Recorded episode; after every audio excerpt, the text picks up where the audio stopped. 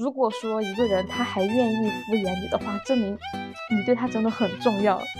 呃，你本来就是一个生性冷漠，然后分享欲极低的人，那你能够去想方设法的不让朋友觉得敷衍，在另外一个程度上，我觉得就不算是敷衍了。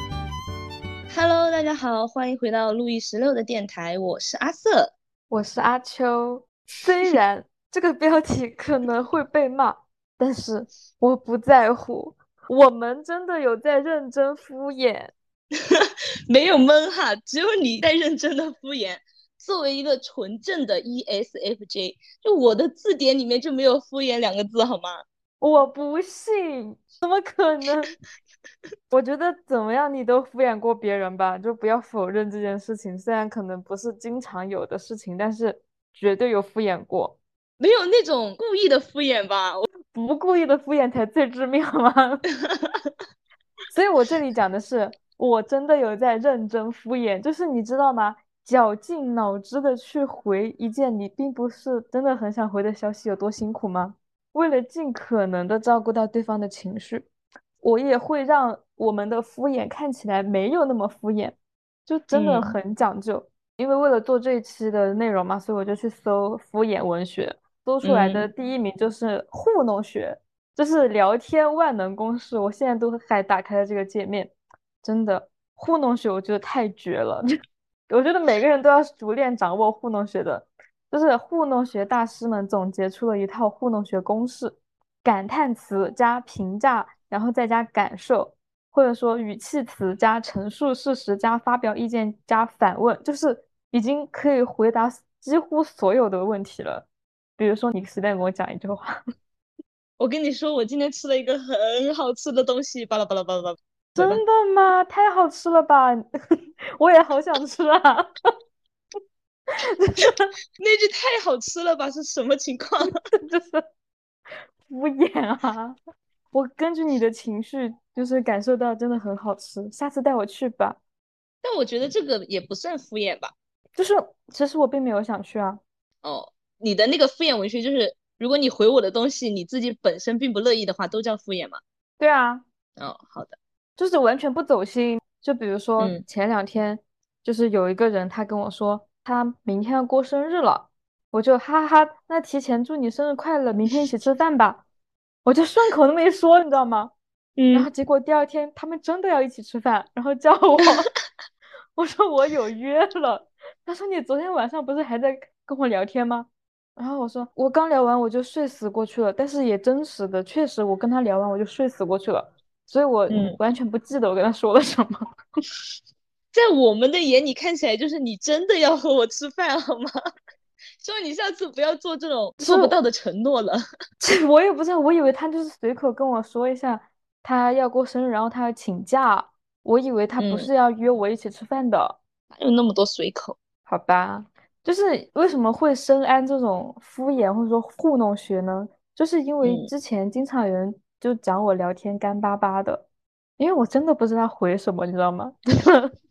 回一些嗯哼哈哈。我现在经常用的是不错字，你不是用这个，你就应该多看一下我怎么跟别人聊天的好吗？就是他跟我说今天吃了一顿饭很好吃，然后我会说嗯不错字，这个够绝绝子，对，够敷衍。那真的我不知道怎么回。你说你跟我说这个饭好吃，那就好吃呗。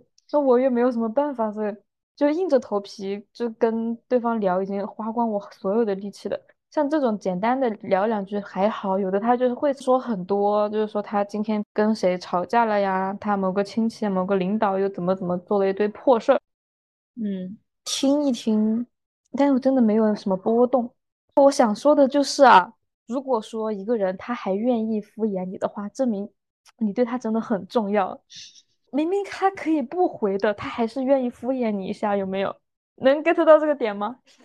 我能 get 到这个点，但是我有点那个钝感啊，就有时候可能你觉得你是在敷衍我，我并没有觉得你在敷衍我，因为起码在我这地方你回我就算好的了，可能我的那个要求就更低一点啊。我是那种巴拉巴拉跟别人讲一堆事情的人。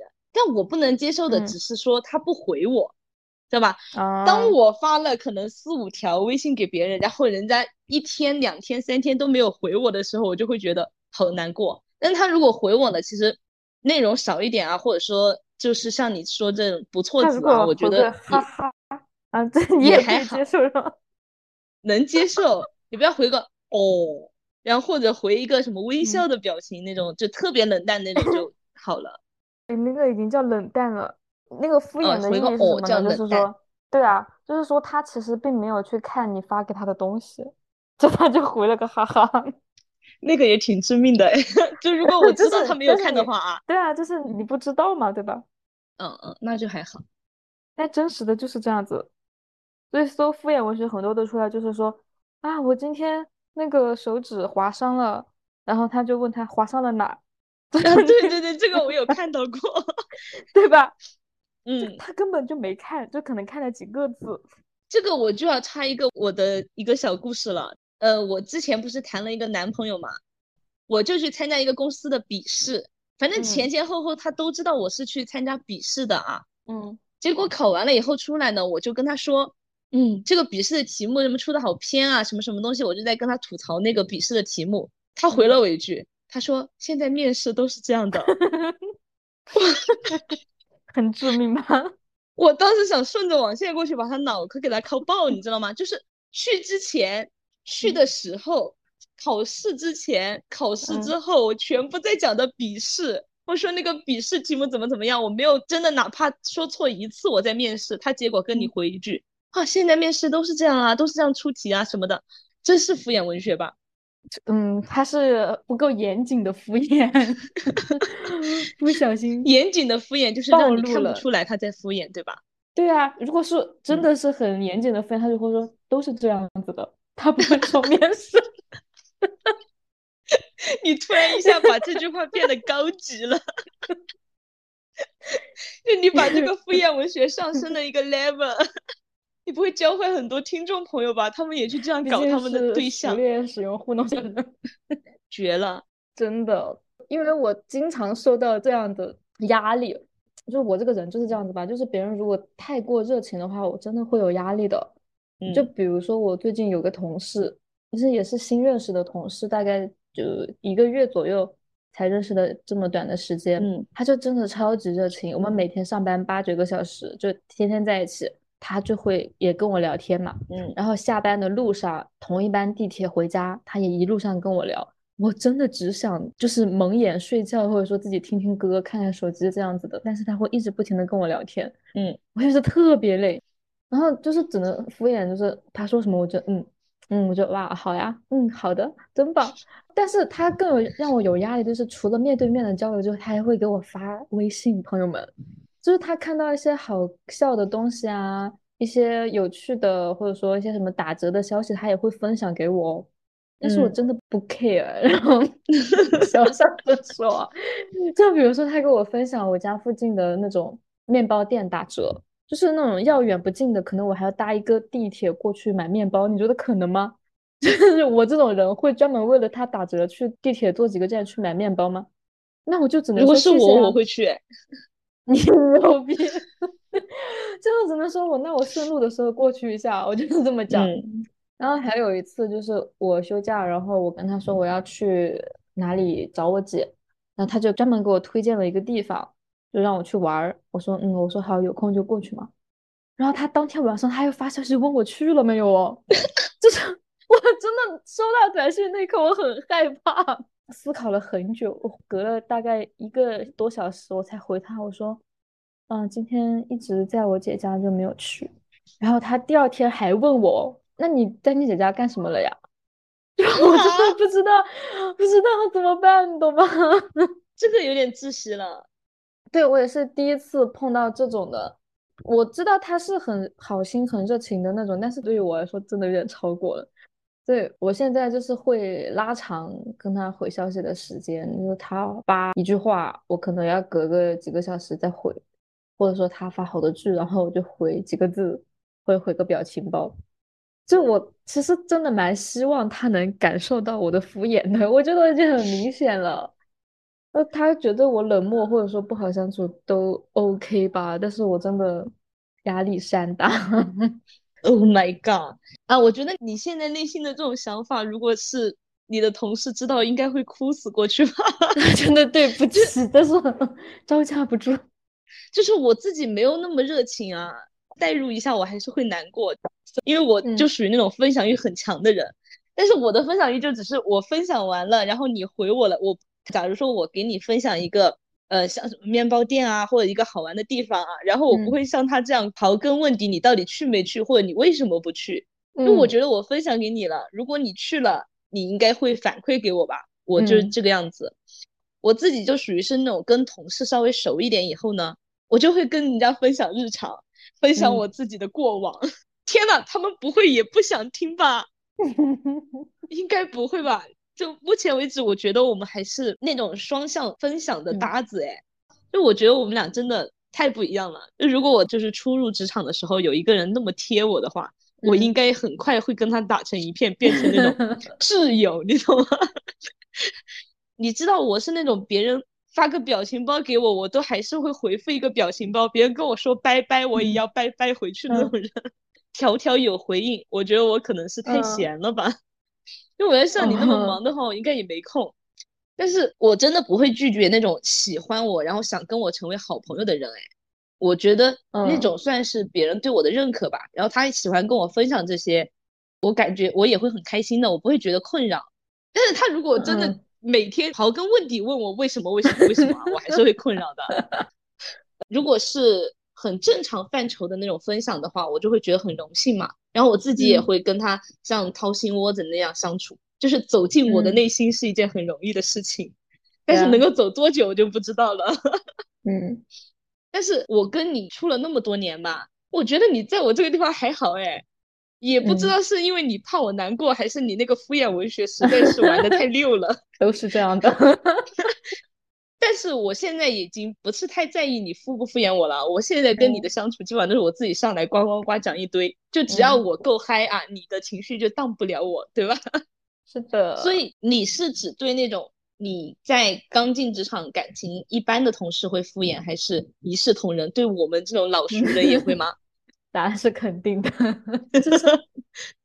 但我有点想这个，又有点难过。就是了解我的人应该都能理解吧。就不代表我不爱你们，OK？相反，我超爱的。我还有个例子哦，最近有一个朋友，他每周都来接我下班，然后来和我睡，就是 来我家睡。嗯，就是我也会有一点点的觉得好笑，就我不会像你那样觉得啊，好像受到了认可。他每天来接我下班，我好幸福，好开心。没有，如果是有人来每天接我下班的话，我会觉得我受到了宠爱，我都不只是认可了，好吗？这叫做宠溺，你知道吗？谁没事每天来接你下班啊？我的天呐，没有到每天的程度，就是每周吧。哦，每周，嗯，谁没事每周来接你下班啊？就我家没有自己的生活吗？我都害怕我那些同事觉得我跟他是拉拉，真的。啊，你真的很神奇哎！羡慕是没有用的，就是这种熟了之后呢，我会觉得还好，就不会让我觉得很困扰了。但是我也不会说觉得自己受到了宠爱什么的也。然后呢，有另外两个朋友就是跟我性格差不多的那种，就我觉得我们之间的相处方式就是很神奇。就他们两个，一个在抖音每天艾特我，一个在小红书每天艾特我。就他们就只艾特，或者说直接转发给我，然后也不 care 我看不看，不 care 我反不反馈。就一开始他们发给我这些东西的时候，我还敷衍文学用一下就回一下，就是我其实也不是每一条都会看，就是有的时候就看一下视频封面，然后就可以推测一下这个视频的内容嘛，然后就回他们。但是后面我发现他们不 care，就我回他们之后，他们不回我。然后就继续发他们的视频，就每天就是像机器人一样给我 发两三个视频，然后不管我看不看，也不管我跟他们说什么，就这么发。那所以后面我就放松了，我就想看就看，不看就不看，想回就回，不回就算了，就是这样子。他们两个那种状态，就有点像你对我发给你视频的那种状态，就我发了。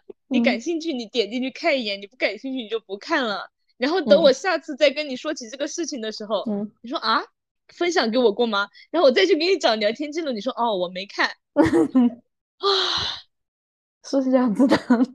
你跟他们两个不愧也是好朋友啊！啊，对，我觉得这种相处模式也挺好的。嗯，就还有一种情况就是有时差的聊天，就隔空聊天，但是还能聊得下去，我觉得也挺好的。嗯，就是也不算敷衍吧，就是他有空他就回你，他没空他就不回了。如果真的很急的话，就是也会打电话嘛。我觉得就像我们可能认识很多年。但是，一年可能也就见过一两次的面，然后平时也不怎么联系，而且也很少会去分享日常什么的。有事儿问一下，然后回几个字，就我也不会觉得他敷衍了我，他也不会觉得我敷衍了他，所以这种我就觉得挺好的。然后还有一种朋友，就是像你这样子的，就是大段大段的分享，那不管是打字还是语音哦，还是打电话哦，反正。就是可以讲一个完整的故事，就我那些朋友他们讲不了完整的故事的，我也是，就是可能讲个段子一样的东西就讲完了，然后你就会讲的特别细节，这种流程如果我有空的话，我就会听完整；如果没有空的话，就先语音转文字，然后大概看一下内容什么重点，然后我就挑一些重点就聊嘛。你就说也感受不到我的敷衍嘛，但是我觉得我也看了，对不对？只是说可能没有把你讲的所有的细节都看了，我觉得那些细节不重要。我发长语音的那个精华，那个重点就在我的情绪，你给我转成了文字，你说我为什么还要发语音给你呢？我不会打字吗？不是发语音方便呀，我一个电竞选手，我打字也飞快好吗？因为这一招我其实也是跟别人学的，就我之前跟他就是语发语音聊天，嗯，然后我就会发现他回我的东西好像少了一点，他就说我都是转文字呀，所以我看的很快啊。我说好吧，就是少了一点东西，你知道为什么吗？因为可能像你发了一个一分钟的语音啊，就是你听完这段语音你需要一分钟吧，但是他就很快就回我了，是的。就这种，你也有这样对我的时候了。Sorry，我只是没有说出来而已。我有罪，你骂我吧。我这个人就是那种五十秒长语音信息轰炸闺蜜的轰炸机本人，好吗？如果真的对一件事情可能当下的情绪很激动的话，我打字是说不出来我的愤怒的，或者是我的快乐，或者我的难过，所以我就一定要发语音。而且我讲故事真的铺垫很长。我们办公室那个同事，嗯，他每次听我讲一个事情，他都要说你能不能不要铺垫那么长。我说有前因才有后果，你前面的不听，你后面怎么会搞笑呢？对吧？唉，所以我讲一讲的就会很长，一般不只是五十秒能够解决的事情。啊，我希望我们的听众朋友有能够懂我吧。然后我真的每一次录这个专辑的时候，我就会问一下我自己，我们俩到底是怎么处成那么多年的闺蜜的？就是 没有一点是相像的。就光对于分享视频这个点啊，嗯，就如果是别人分享给我的话，就我一定会看完，然后再回他我的感受。如果我忘记看了，我还会给别人道歉。就我的想法就是，别人既然分享给我了，就是他很想让我看嘛。那我不看的话，他应该会不开心吧？然后他下次可能就不会再分享给我了。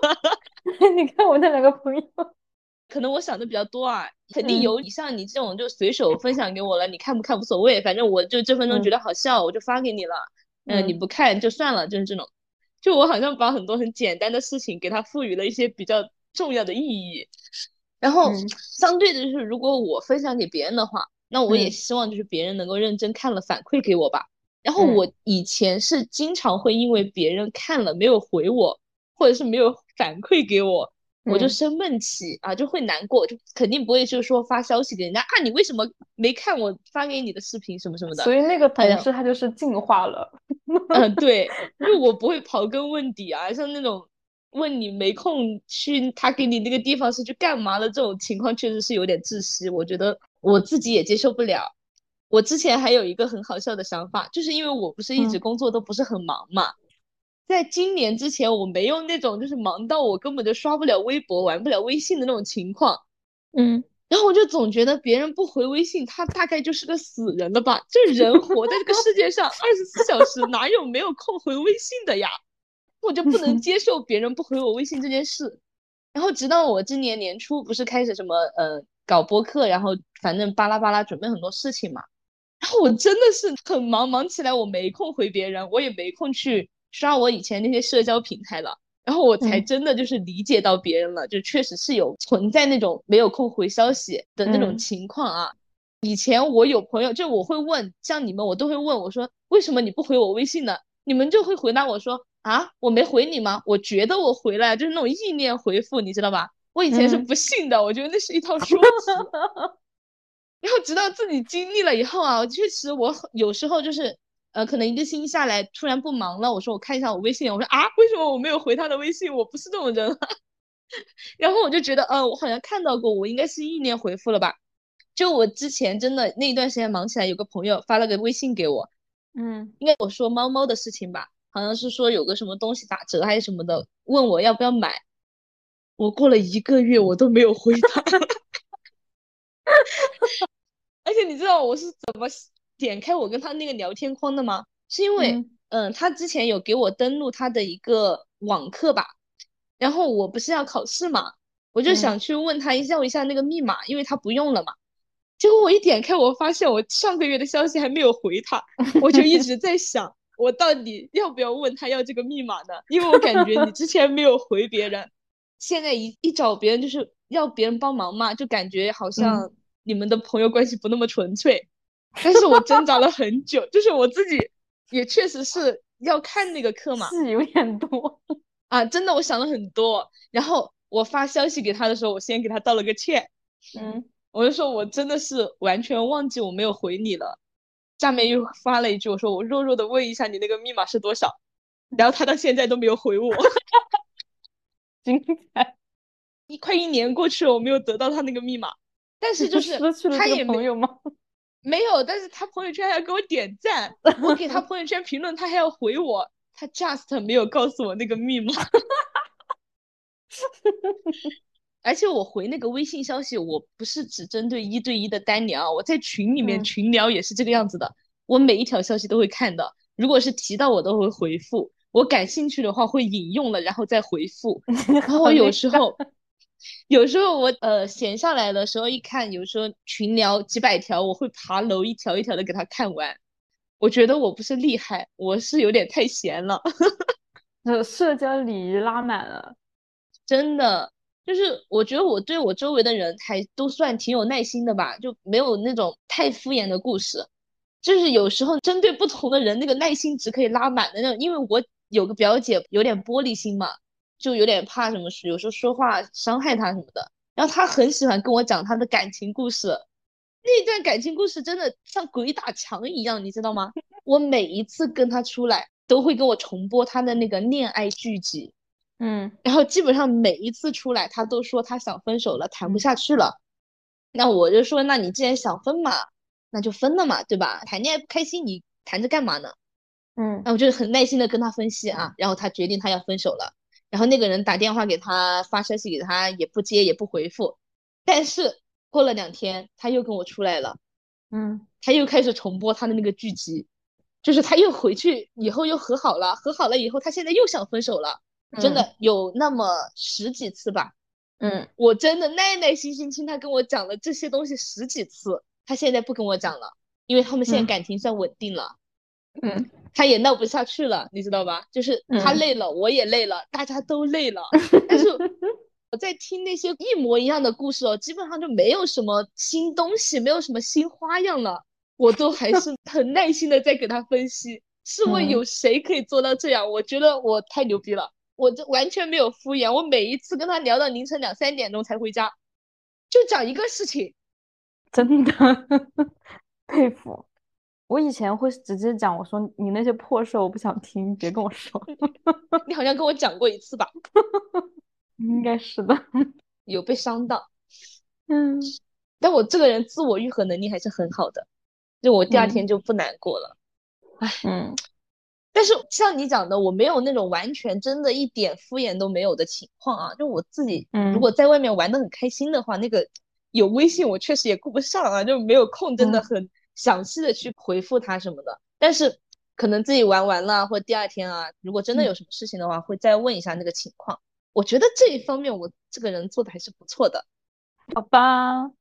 我觉得我也不是说存心要敷衍谁吧，就也很想跟他们真情实感的聊天啊，但是真的做不到呀。就是聊的话题如果 很不感兴趣的话，就是要装作很感兴趣，然后硬着头皮聊下去的话，我觉得跟吃屎也差不多吧。就是那种尬聊，真的很伤害人，很杀脑细胞的。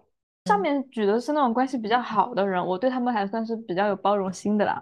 生活中最难的还是跟亲戚还有领导沟通的时候，那真的是不得不敷衍。确实，想起我之前的那个领导，他其实也算是挺可怜的了。我们团队的人甚至连敷衍都不愿意敷衍他一下，他就是经常自己在群里面发一堆就是长篇大论，嗯，没有哪怕回他一句话。大家都像我一样觉得我不回，总有别人要回他吧？结果大家都这么想的，一个人回，好惨。然后还有一种很普遍的情况，就是说在公司的大群里，领导说一句话，然后下面的人全都在复制同一句话回他。你有没有 发现？就是很多人他其实不想回，或者说不知道回什么，所以就只能复制粘贴上面那个人发的那句话，然后就一大篇几十个人甚至上百个人都在发同样的东西，就觉得很好笑啊。其实这就是纯纯的敷衍吧，真的。你讲的领导，我们之前那个领导也是，他就像那种教导主任，你知道吗？我跟一个弟弟在一个办公室，他自己单独在一个办公室嘛。他真的每天没有什么事情，他就喜欢往我们办公室供。我们跟他真的年龄差距还挺大的，有点代沟吧？你说聊什么呢？聊也聊不起。他就像那种教导主任一样，就是摸一摸的摸到我们办公室来。然后看我们两个好像其实也没有什么事情做啊，他也没有说给你安排工作，他东望一下西望一下，然后就开始尬聊，就真的纯尬聊。我们那个同事弟弟可能年纪也小啊，也不知道怎么跟领导尬聊。我是纯不想理他，不跟他尬聊，所以一般他讲话，他讲完了没有一个人回他，就是他自己在那个地方讲了一堆，发现两个人都在沉默。然后他也沉默了一下，嗯，他又讲了两句，我们就，嗯，然后他就默默的走了。基本上每天都要重播一次，你知道吗？他那个真的太夸张了。那个我真的对于领导这种，我真的敷衍都不想敷衍的，我就觉得他很无聊。嗯，这这种就是需要情绪价值嘛。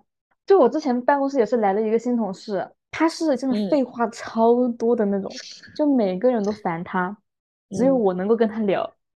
但他们都觉得我很厉害，后面就甚至有点喜欢我，但是我我真的没有走任何的心。就他跟我说什么，我就说嗯，好的，好棒呀，哇，是这样子呀，天呐，原来是这样，他们怎么这样呀？变成花样的，就是反正让他说话就好了。嗯，然后待会儿我会教大家几招糊弄学的，我已经点开了这个网页，来开始你的表演吧。好的，就是有一种情况，当别人给你发了一个链接，让你帮他砍几刀拼多多拼团那种，然后你就可以发一个已经事先准备好的截图，告诉他，哎呀，你给的链接打不开呀，不好意思，就打不开，然后就不去了。然后还有一种就是故意打错字，然后显得你很慌乱、很笨拙，你很忙，就是说，哎呀，我现在真的很忙，我没有空，字都打错了，然后 就跑了。然后还有一种就是，如果他问了一个你不想问的问题，然后你就说这是个好问题，然后你就走了。那我觉得这就是那个拼多多找链接那个比较适合。嗯，对，还是最绝的就是刚刚讲那个感叹词加评价加感受。就比如说我今天被老板骂了，巴拉巴拉，不会吧？这老板太过分了，我也有气到。然后我男朋友竟然放我鸽子，巴拉巴拉。嗨，你叫啥事儿？这也真的太无语了吧！哎呀，别难过了，这种男的到处都有，都是这样子的，就是。但我觉得，就是当你练到一种境界哦，已经成为一种习惯了吧。在我还没有接触糊弄学这一套之前，我已经有这种能力了。我嗯记得印象比较深的是有一次过年，就我一个表妹来我家做客，玩了一会儿，吃了个午饭，我们就一起出门了嘛。就刚一出门，他就和我说：“你奶奶好唠叨呀，一直在说话，反反复复的各种唠叨。”然后我说：“啊，她有说话吗？” 我已经听不到我奶奶说话了。然后他说：“对啊，你刚刚不是一直在回应她吗？”就我根本就不知道我有在跟我奶奶聊天这件事情，但是我已经是养成一个习惯了，我完全没有在听她讲什么，但是我可以回她。包括我现在也是，就是办公室聊天，周围很多人在聊天，但是我都没有听进去。他们都说啊，刚刚发生了什么，你不知道吗？我说啊，发生了什么呀？就是我可以完全从那个环境里面抽离出来，嗯，觉得这种也挺好的吧，就真的左耳进右耳出。这是我学不会的本事。就我觉得那种不重要的话，我就可以完全屏蔽，就不过脑嗯子，无脑回应，你彻底敷衍，你爱咋说咋说，反正我就听着，对吧？如果真嗯的想听了，我就跟你再深度聊一聊；如果不想听呢，也不会说表现的特别抗拒，就至少假装在听嘛。这真的是一种本事吧。所以我为什么会觉得说认真敷衍，其实也算是一种努力跟尊重了吧？就如果真的不想听，就是不在乎的话，那他根本就不会敷衍你啊，对不对？嗯，请大家不要再污名化敷衍了，好不好？你要为敷衍证明，对吧？嗯你刚刚说到你奶奶啊，我奶奶也真的挺唠叨的，而且嗯她讲的话一般都让人很无语，你知道吧？她嗯经常会跟你去讲那谁家谁家又有人去世了啊，这个这个又怎么样了啊，反正都讲别人家不好的东西，你怎么接嘛？你真的接都接不了，嗯然后就只能是很简单的附和一下。但是我做不到像你这种完全不知道他说过话啊 就是而且有点过分哦。